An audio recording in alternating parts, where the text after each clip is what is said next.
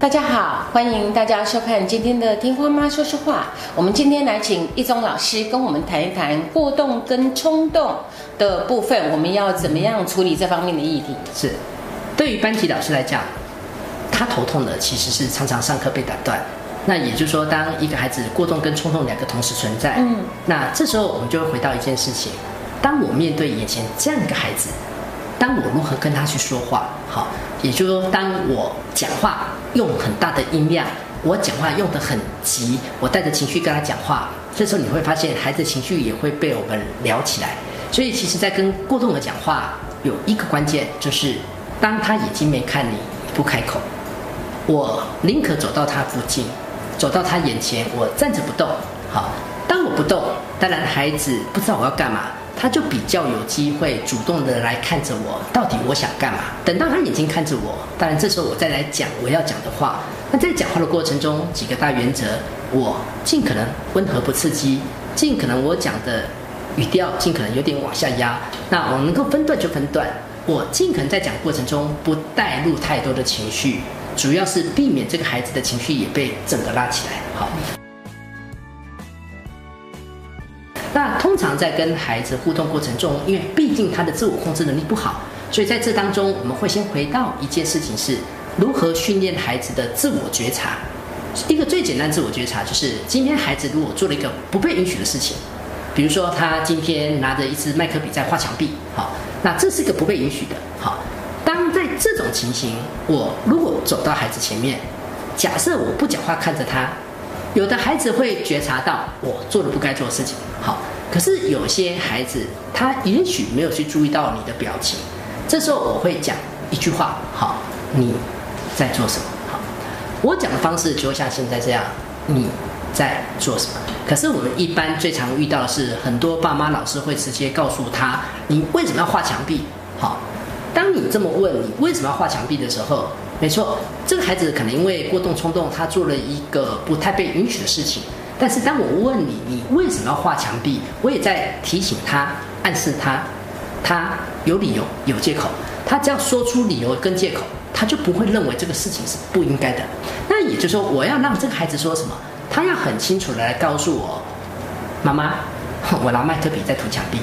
我一定要让他自己先讲，好，他自己讲了，他觉察到了。我们才有机会再来做后续的控制。是好，但是这边另外一个问题就来了，如果你面对的是雅斯伯格症，那但雅斯伯格症的核心问题是在社会线索上，它解读会错误。好，所以这个时候，当你对着雅斯伯格症讲你在做什么，哈，事实上他可能不太懂。当然，他也许告诉你我在画画，但是如果你现在告诉他你再画一次看看。那他可能就解读错误了，他可能就继续再画一次看看。也就对雅思来讲，他并不是专注力上，而是他在解读你这句话，他有听进来。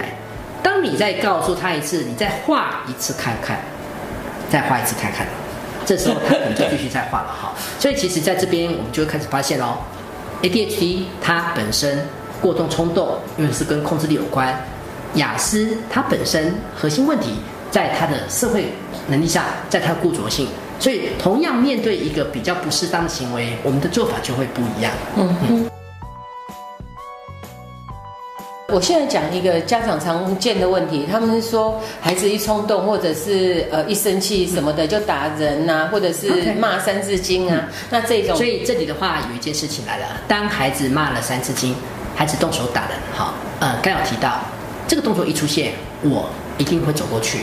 我走过去，我一定会。非常的冷静看着他，非常用严肃的表情看着他，也就是说，我要第一时间让他感受到这是一个嫌恶的刺激，而且让他感受到他做了不该做的。所以我这时候一定会讲什么？你在说什么？好，我一定会反问他你在说什么。那当然，有时候遇到有的孩子他跟你呃摆烂，他能够认没有啊，我没有做什么，我哪有说什么哈？那这时候我会再讲第二次你在说什么。如果他还是告诉你没有啊，我那我在讲什么？我没有在讲什么哈。那这时候我就来喽。既然你想不起来，那老师就让你慢慢想。好，第一节下课来找我。好，我就让你慢慢想。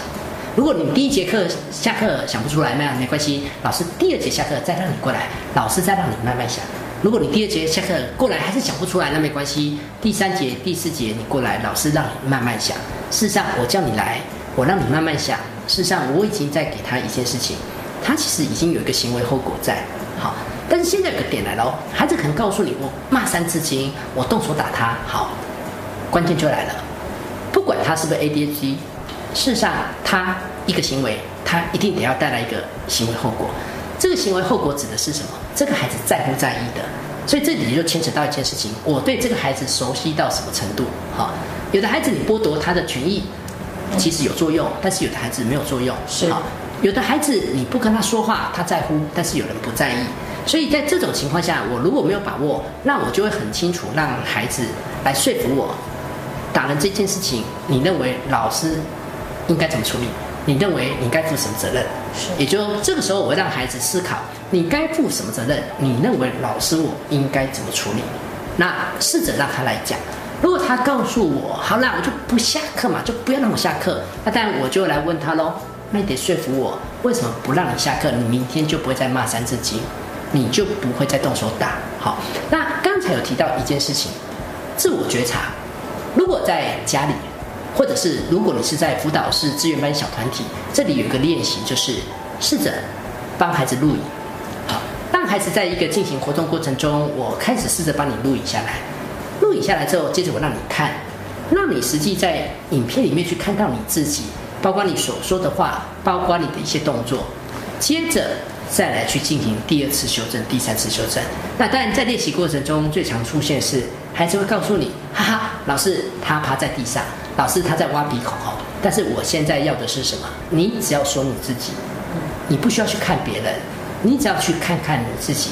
也就是说，自我觉察有了，接下来我们才有办法再去做自我控制。同样的，该有的行为后果，那接着我可能就要开始教他如何有一些好的行为，好的行为可以表现出来。那这当中的话，一个点哈。当孩子不会讲话，当孩子乱讲话，在整个训练过程中，可能就要回到一件事情，他得要先练习不说话。他能够先不说话了，这时候才有机会再来去过滤讲出该讲的话。是，这是一个建议。老师，呃，最后一个问题，我们就把这个 ADHD 做一个 ending。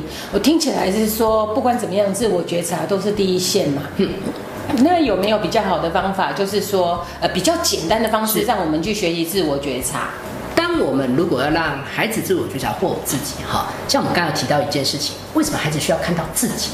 呃，这个就这么讲好了。当我们在自拍的时候，你会发现脸很僵，哈，为什么脸很僵？因为我们手太短，脸太大，所以当我这样子一用力的时候，其实我脸是僵硬的。嗯，好，我从荧幕里面看到我脸是僵硬的，我不想这么僵硬。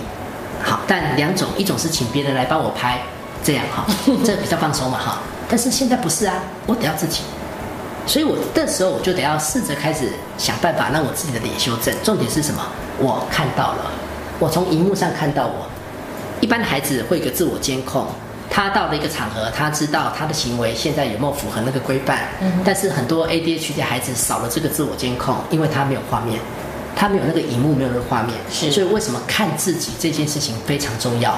一个孩子只有看过自己，听过自己，他才有办法去了解哪些环节，其实他需要去做一个修正。是。好，我们谢谢易中老师。呃，今天跟我们谈过动冲动的这个部分。那我们的 ADHD，呃，到今天稍微做一个呃修正。